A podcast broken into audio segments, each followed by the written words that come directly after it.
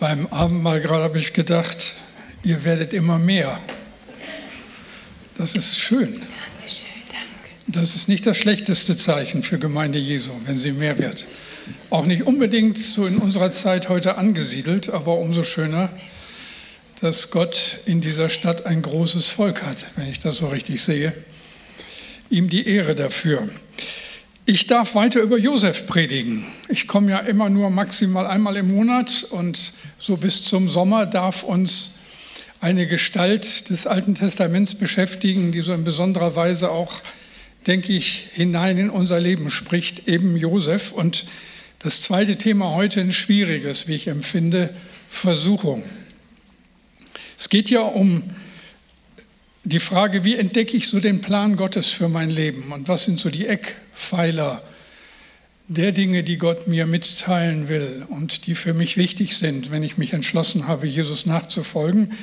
Und das ist heute so, so ein ganz wichtiger Eckpfeiler. Wie gehen wir damit um, dass eben nicht alles so glatt läuft und dass es Dinge gibt, die uns sehr deutlich und sehr krass von Jesus wegziehen wollen.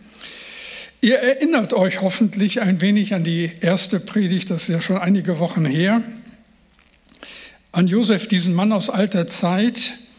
Seine Geschichte steht im ersten Buch Mose und ist wert, einmal ganz in der Länge und im Zusammenhang gelesen zu werden. Wir haben von Josefs Familie gehört, aus der er stammte, vom Neid der Brüder und von dem Versagen des Vaters und vom Verrat seiner Geschwister. Seine Brüder verkauften doch tatsächlich ihn, den Josef, für 20 Silberstücke an einen Sklavenhändler, der Josef dann mit nach Ägypten nahm, also ganz weit weg. Josef war zu diesem Zeitpunkt 17 Jahre alt, also ein ganz, ganz junger Kerl und für ihn stürzt eine Welt ein. Er ist so gut wie tot. Mit großer Wahrscheinlichkeit wird er seine Familie nie wiedersehen. Und jetzt ist ja die Frage, was wird aus diesem jungen Kerl? Die Geschichte geht weiter und ich lese euch ein paar Verse vor. 1. Mose 39, die Verse 1 bis 6. Die Ismaeliter hatten Josef nach Ägypten gebracht.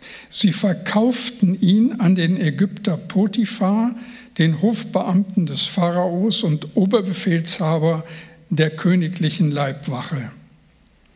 Der Herr half Josef. Ihm glückte alles, was er unternahm. Er durfte im Haus arbeiten und Potiphar sah, dass der Herr ihm Erfolg schenkte. Deshalb bevorzugte er ihn vor allen anderen Sklaven und machte ihn zu seinem persönlichen Diener. Er setzte Josef zum Hausverwalter ein und vertraute ihm seinen ganzen Besitz an. Von da an ließ der Herr bei Potiphar alles gut gelingen. Die Arbeiten im Haus waren erfolgreich, es gab eine gute Ernte und die Viehherden vergrößerten sich. Potiphars Vertrauen wuchs. Er ließ Josef freie Hand und kümmerte sich selbst um nichts mehr, außer um seine eigenen Speisen. Josef sah sehr gut aus. Ich bete. Jesus, danke für dein Wort und danke, dass wir uns damit so auseinandersetzen dürfen. Und ich bitte jetzt, öffne meinen Mund, dass er deinen Ruhm verkündigt. Danke dafür. Amen. Dietrich Bonhoeffer, Pastor der bekennenden Kirche im Dritten Reich, hat ein kleines Buch über Versuchung geschrieben, absolut lesenswert. Und darin heißt es, ich zitiere, in uns schlummert eine Neigung zur Begehrlichkeit, die sowohl plötzlich als auch mächtig losbrechen kann. Urplötzlich wird ein dahinglemmendes Feuer entzündet. Das Fleisch brennt und steht lichterloh in Flammen. Es ist nicht wesentlich, ob es sich dabei um geschlechtliche Begehrlichkeit handelt oder um Ehrgeiz, Eitelkeit, Rachsucht, Streben nach Ruhm, Habgier, Jagend nach Geld. In diesem Augenblick ist uns Gott ziemlich unwirklich. Satan füllt uns nicht mit Hass auf Gott, sondern er lässt uns Gott vergessen. Die Lust, die so aufbricht, taucht Gemüt und Willen des Menschen in tiefe Dunkelheit. In diesem Augenblick steht alles in mir gegen das Wort Gottes auf. Wenn wir ehrlich sind, das kennen wir. Das kommt uns nur zu bekannt vor. Versuchung und sie kommt in vielerlei Art, mit vielen Gesichtern auf uns früher oder später zu. Da ist zum Beispiel Titel und Macht. Die können plötzlich einen solchen Stellenwert in unserem Leben annehmen, dass alles andere zurücktreten muss. Irgendwann hast du einmal Jesus dein Leben anvertraut, aber das hat plötzlich keine echte Bedeutung mehr. Du willst diese Stelle unbedingt haben. Diese Position ist dir wichtiger als alles andere und es bleibt keine Zeit für die Gemeinde, für die Not deines Nächsten. Selbst der Sonntagmorgen wird dann gerne geopfert, weil der Job es ja verlangt. Geld und Reichtum kann zur Versuchung werden. Es muss dieses Haus sein. Es muss der neue Wagen sein. Du opferst den letzten Euro für den teuren Urlaub. Du investierst in Aktien, ohne zu fragen, welche Firmen in deinem Portfolio stehen. Hauptsache, die Rendite stimmt. Und bei all dem wird Gott seltsam unwirklich. Er ist einfach nicht mehr gefragt. Deine Sexualität kann zur Versuchung werden. Ein Leben lang einer Person treu sein, nur mit einer Frau schlafen und dann siehst du sie. Einmal ist keinmal. Und in einem Augenblick steht in dir alles gegen das Wort Gottes auf. An Gott und seine Gebote willst du in so einem Augenblick nicht erinnert werden. Versuchung, ihr merkt schon, schweres Thema, zweiter Teil in dieser Predigtreihe. Die Brüder hatten Josef verkauft an einen Sklavenhändler. Und jetzt ist es ja spannend zu fragen, wie geht es weiter mit diesem jungen Mann? Auf irgendeinem Sklavenmarkt in Ägypten wird er angeboten und ein hoher ägyptischer Beamter kauft ihn. Er wird Sklave im Haus des Potiphar, dem Oberbefehlshaber der königlichen Leibwache. Ein 17-jähriger hebräischer Junge ohne Rechte, ohne Hoffnung. Die Bibel sagt nichts, wie lange er bei Potiphar war, wie viel Zeit inzwischen vergangen war. Aber auf jeden Fall nimmt seine Geschichte eine überraschende Wende. Josef macht Karriere. Er wird die rechte Hand seines Herrn. Alles, was er anpackt, gelingt. Potiphar ist begeistert und setzt ihn über alle seine Güter. Je mehr Verantwortung Josef bekommt, desto besser geht seinem Dienstherrn. Josef ist der Wunschtraum eines jeden Arbeitgebers. Was war sein Geheimnis? Es wird beschrieben in einem kleinen Satz in Vers 2. Der Herr half Josef. Ich glaube, die Arbeitgeber wissen manchmal gar nicht, was sie für einen Vorteil haben, wenn sie ein überzeugtes Kind Gottes in ihren Reihen haben. Der Herr, der lebendige Gott, war mit Josef. Später einmal wird er zu seinen Brüdern sagen, ihr wolltet mir Böses tun, aber Gott hat Gutes daraus entstehen lassen. Gott war mit Josef. Was für eine Karriere. Alles wird gut. Aus einem gewöhnlichen Sklaven mit geringer Lebenserwartung wird ein Generaldirektor. Alles bestens, alles in Butter. Amen. Happy End. Ihr könnt nach Hause gehen. Nein, noch nicht. Ihr Lieben, wenn wir über Versuchung sprechen, sollten wir eins unbedingt wissen. Wir sollten eher in guten als in bösen Zeiten mit ihnen rechnen. Versuchung hat wenig Kraft, wenn wir beschäftigt sind, wenn wir um unser Auskommen kämpfen müssen. Aber wenn die Spannung nachlässt, wenn wir uns entspannen, wenn Langeweile aufkommt, wenn in uns so der Wunsch nach Abwechslung aufsteigt, dann, ihr Lieben, müssen wir aufpassen. Das ist übrigens einem anderen im Hause Israels, dem König David, an anderer Stelle ganz, ganz schlimm widerfahren. Josef war erfolgreich, er hatte schnell, relativ schnell alles erreicht. Er war ein junger Mann und er sah gut aus. Witzig, dass das an dieser Stelle steht. Ausdrücklich. Nur viermal im ganzen Alten Testament ist von einem Menschen die Rede, dass er gut aussah. Josef ist nicht nur erfolgreich, steht nicht nur unter dem Segen Gottes. Jesus ist nicht nur ein Prachtexemplar von Mann, er sieht auch noch gut aus. Erfolgreich, jung, gut aussehend. Schön für Josef. Da kann man so ein bisschen neidisch werden. Und ich frage jetzt nicht, wer von uns wollte das nicht sein? Erfolgreich, gut aussehend und dann noch ein netter Kerl. Es ist bestimmt nichts Schlechtes, gut auszusehen. Herzlichen Glückwunsch, wenn du gut aussiehst. Ihr seht übrigens alle gut aus von hier vorne.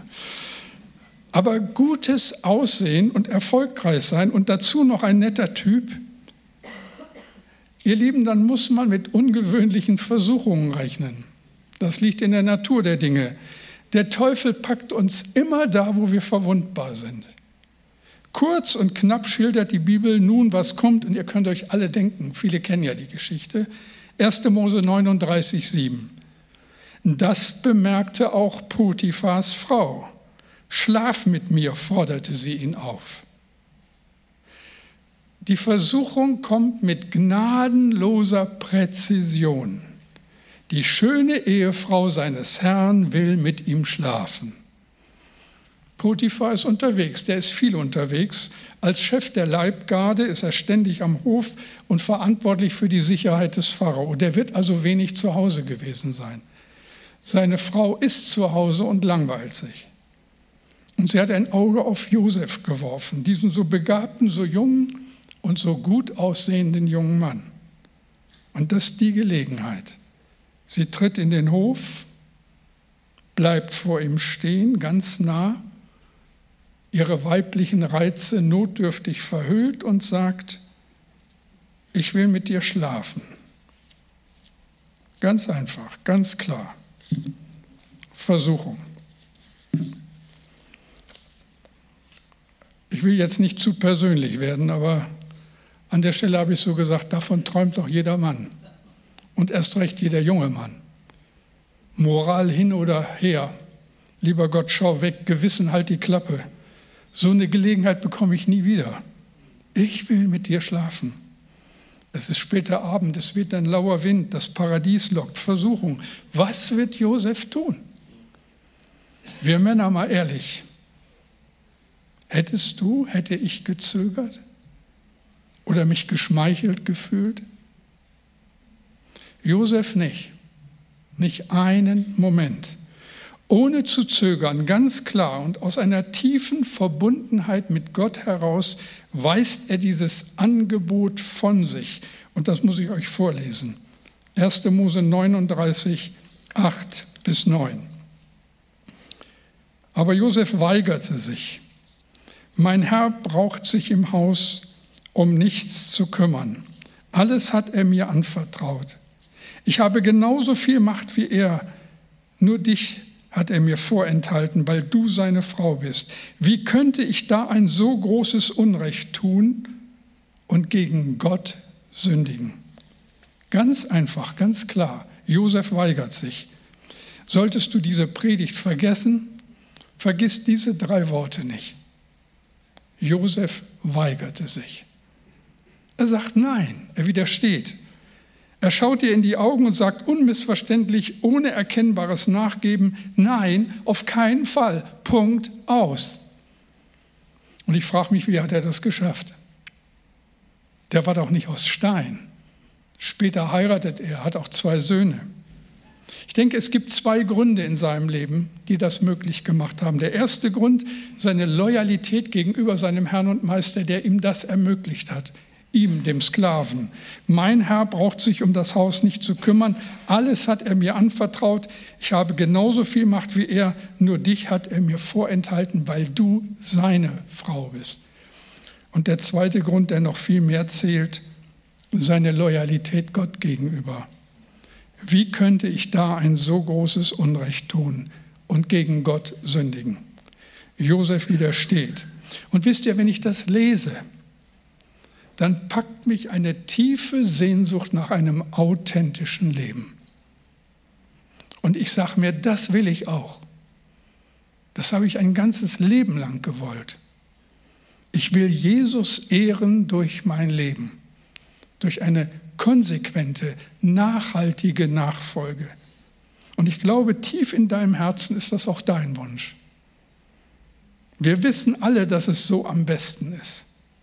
Nur so erschließt sich uns der ganze Segen Gottes. Nur so kann sich sein guter Plan für uns in unserem Leben entfalten. Und Josef hat es richtig gemacht. Aber die Geschichte ist noch nicht zu Ende. Ihr Lieben, das müsst ihr unbedingt wissen. Damit ist die Geschichte in der Regel längst nicht zu Ende. So schnell gibt der Teufel nicht auf. 1. Mose 39, 10. Potiphas Frau ließ nicht locker. Jeden Tag redete sie auf Josef ein. Er aber hörte nicht darauf und ließ sich nicht von ihr verführen. Also das geht munter so weiter. Sie will mit ihm ins Bett und schert sich einen Dreck um ihre Ehe und um die Zukunft des Josef. Was wissen wir, wie frustriert diese Frau war, was ihr Mann trieb, wie langweilig ihr Dasein war. Sie lässt nicht locker. Sie will um alles in der Welt mit Josef schlafen. Und an dieser Stelle müssen wir etwas Wichtiges wissen. Es ist eine Illusion zu meinen, dass eine Anfechtung, eine Versuchung verschwindet, wenn wir ihr einmal widerstanden haben. Was Jesus erlebt, was Josef erlebt an dieser Stelle, begleitet uns ein Leben lang. Aus diesem Kampf werden wir nie entlassen. Es ist wirklich ein Kampf und er wird uns zugemutet jedem auf seine Weise. Mehr als einmal sind wir versucht nachzugeben und vielleicht hast du nachgegeben und es nagt an dir und du bist verzweifelt. Das Abendmahl kam heute gerade recht. Aber kaum hast du dich erholt, dann geht es wieder von vorne los. Wie schreibt Bonhoeffer, in uns schlummert eine Neigung zur Begehrlichkeit, die sowohl plötzlich als auch mächtig losbrechen kann Urplötzlich wird ein dahinglimmendes Feuer entzündet. Das Fleisch brennt und steht lichterloh in Flammen. Josef bekommt keine Ruhe, aber er widersteht. Und als stiller Beobachter würde ich jetzt Gott gerne sagen, Herr, es ist genug. Gib ihr eins auf die Mütze. Sorg dafür, dass ihr endlich Ruhe gibt. Aber es geht weiter. Noch zwei Verse aus dieser Geschichte. 1. Mose 39, 11 und 12. Einmal kam Josef ins Haus, um wie gewöhnlich seine Arbeit zu tun. Von den Sklaven war gerade niemand anwesend. Da packte sie ihn am Gewand. Komm mit mir ins Bett, drängte sie. Jesus, äh, oh Jesus, ich bin schon einen Schritt weiter.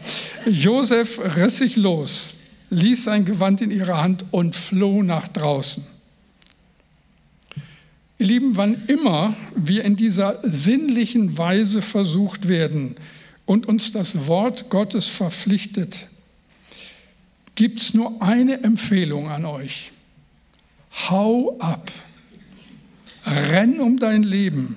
Fang bloß kein verständnisvolles Gespräch an. Meine bloß nicht an dieser Stelle eine seelsorgerliche Verantwortung zu haben.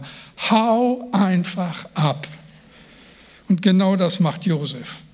Und er muss erfahren, dass der Zorn einer zurückgewiesenen Frau schlimmer ist als die Glut der Hölle. Das Einzige, was diese Frau jetzt will, ist Rache. Als ihr Mann zurückkommt, heult sie ihm eins vor, spielt die Frau, der Gewalt angetan wurde, und zeigt ihm als Beweis Josefs Gewand.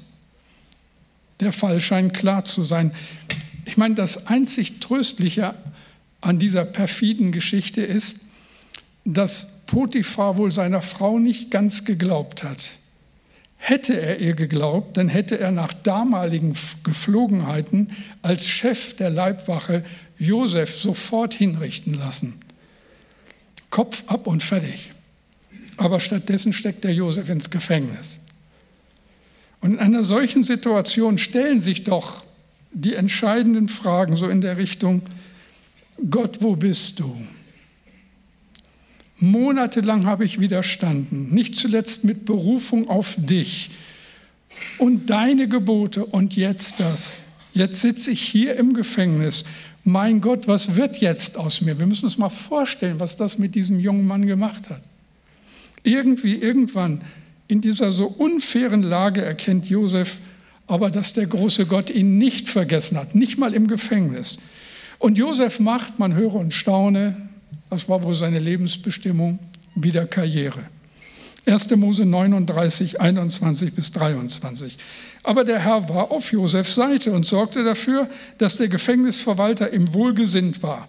Josef wurde zum Aufseher über die Gefangenen ernannt. Er war nun verantwortlich für alles, was im Gefängnis geschah. Der Verwalter brauchte sich um nichts mehr zu kümmern. Er vertraute Josef völlig, weil er sah, dass der Herr ihm half und ihm Erfolg schenkte.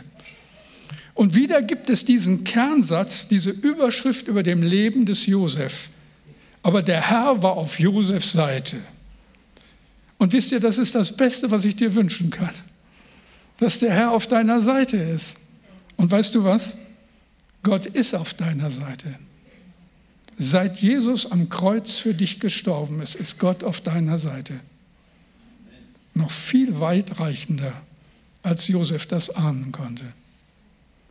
Gott ist für uns, sagt das Neue Testament. Wer kann gegen uns sein?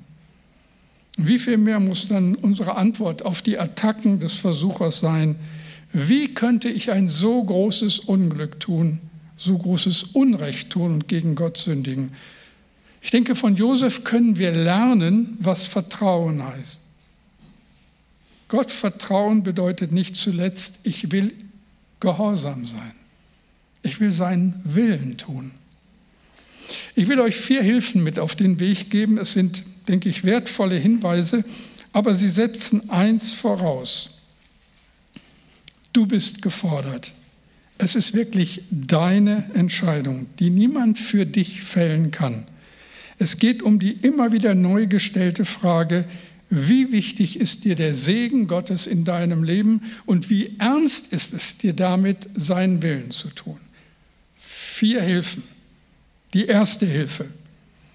Widerstehe. Gott segnet deinen Widerstand. Es gibt immer einleuchtende Argumente, nicht zu kämpfen. Mein Mann schläft schon lange nicht mehr mit mir. Warum sollte ich mir nicht woanders holen, was mir zusteht? Oder warum sollen wir nicht jetzt schon miteinander schlafen? Irgendwann werden wir schon heiraten. Warum warten? Oder Gott wird das schon verstehen. Ich bin so schrecklich einsam und nehme mir nur, was mir zusteht. Oder nur dieses eine Mal. Nur dieses eine Mal. Wisst ihr, wir leben in einer Zeit, die nicht gerne kämpft, nicht gerne widersteht. Verzicht macht keinen Spaß und erlaubt ist heute grundsätzlich, was Spaß macht.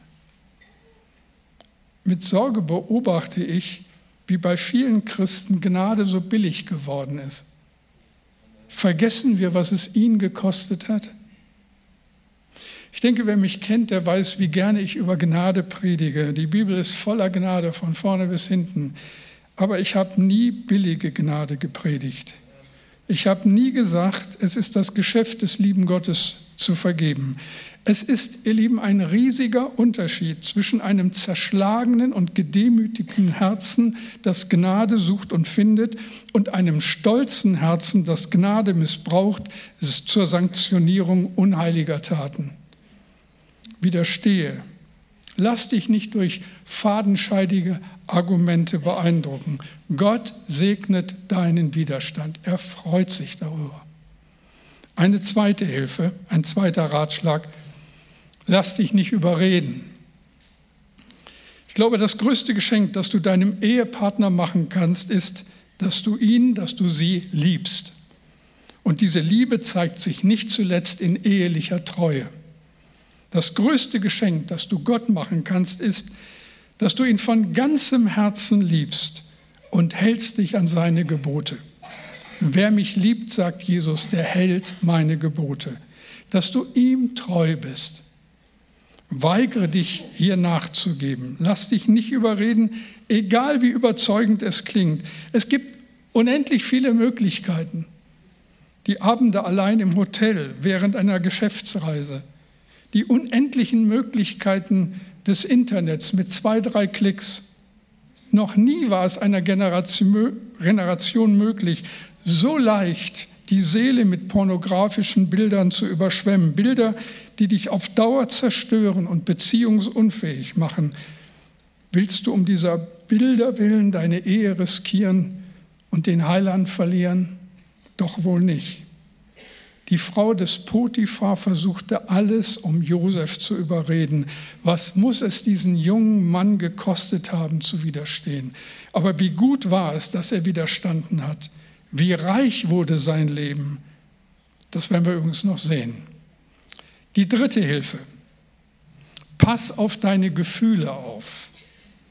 Wenn auf etwas kein Verlass ist, dann auf deine Gefühle so schön sie auch sind, eigentlich unverzichtbar, aber bitte pass auf. Deine Gefühle werden die Versuchung in ein rosiges Licht tauchen. Sie ist schön. Du bist sensibel. Die Sonne geht wie ein leuchtender Ball am roten Horizont unter. Was sollte daran schlecht sein, es jetzt zu tun? Und wer immer von euch die diversen Filme Hollywoods anschaut, die Serien bei Netflix oder Amazon Prime, Rosamunde Pilcher oder Inga Lindström, wird eins sicherlich feststellen. Gottes Gebote zur Sexualität und Treue kommen in diesen Produkten nicht vor. Dabei geraten auch für gestandene Christen einst selbstverständliche Werte ins Wanken. Ich nehme mal ein ganz unverfängliches Beispiel aus alter Zeit. An dieser Stelle muss man wirklich sagen, aus alter Zeit. Fragt man Menschen in der Mitte des Lebens oder noch älter, so wie ich, nach einem ihrer Lieblingsfilme, dann wird neben Schlaflos in Seattle, Titanic, fand ich übrigens grauenhaft den Schluss, äh, Notting Hill, garantiert, was fehlt, Pretty Woman genannt. Die damals so bezaubernde Julia Roberts, der schöne Richard Gere, ein Traumpaar, herrliche Szenen, Anmut, Schönheit und ein Happy End. Aber achtet überhaupt mal jemand darauf, was dieser Film transportiert, worum es da geht? Um Prostitution. Das ganze Elend der käuflichen Liebe wird ausgeblendet und in Hollywoods Glanzpapier eingewickelt. Und wir gleich mit. Was haltet ihr Frauen von einem Mann, der sich für eine Woche eine Frau kauft? Ist das romantisch? Und natürlich wird dieser Mann im Laufe der Woche zu einem moralischen Menschen mit weichem Herzen. Ist das realistisch? Ihr Lieben, das ist Nonsens. Das ist Quatsch. Das ist Blödsinn und trübt den Blick. Wisst ihr, ich bin ein hoffnungsloser Romantiker, fragt meine Frau. Ich bin damals auf diesen Film reingefallen. Aber Gott sei Dank hat der gute Herr mir auch ein wenig Verstand gegeben. Und im Neuen Testament steht, interessante Stelle übrigens, in 2. Korinther 10, Vers 5, wir zerstören damit Gedanken und alles Hohe, was sich erhebt gegen die Erkenntnis Gottes und nehmen gefangen alles Denken in den Gehorsam gegen Christus. Ein letzter Rat und dann ist genug für heute. Lass dich nicht durch negative Folgen irritieren. Josef kam ins Gefängnis. Schöne Belohnung. Aber auch nichts Besonderes. Wo immer wir in Treue zu unserem Herrn stehen, müssen wir mit Widerstand rechnen.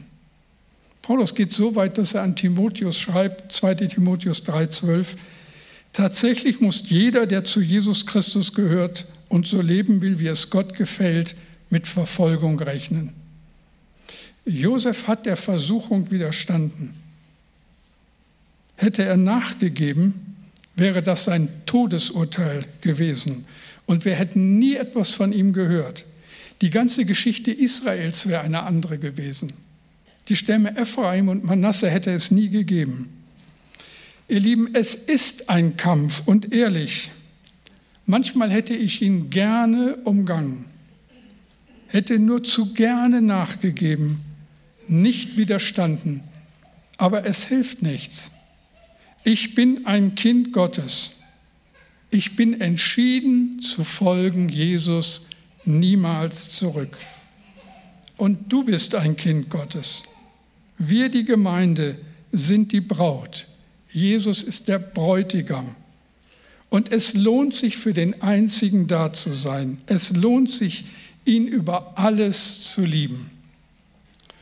Marie Durand war eine junge Frau, als man sie 1730 ins Gefängnis warf. Ihr Vater hatte zu diesem Zeitpunkt bereits zehn Kerkerjahre hinter sich, weil er an seinem evangelischen Glauben festhielt. Ihr Bruder war gehängt worden, weil er ein Prediger des Evangeliums war. Marie Durand wurde für 38 Jahre in einen Turm in der Nähe von Montpellier eingesperrt, weil sie Jesus über alles liebte und nicht bereit war, ihn zu verleugnen.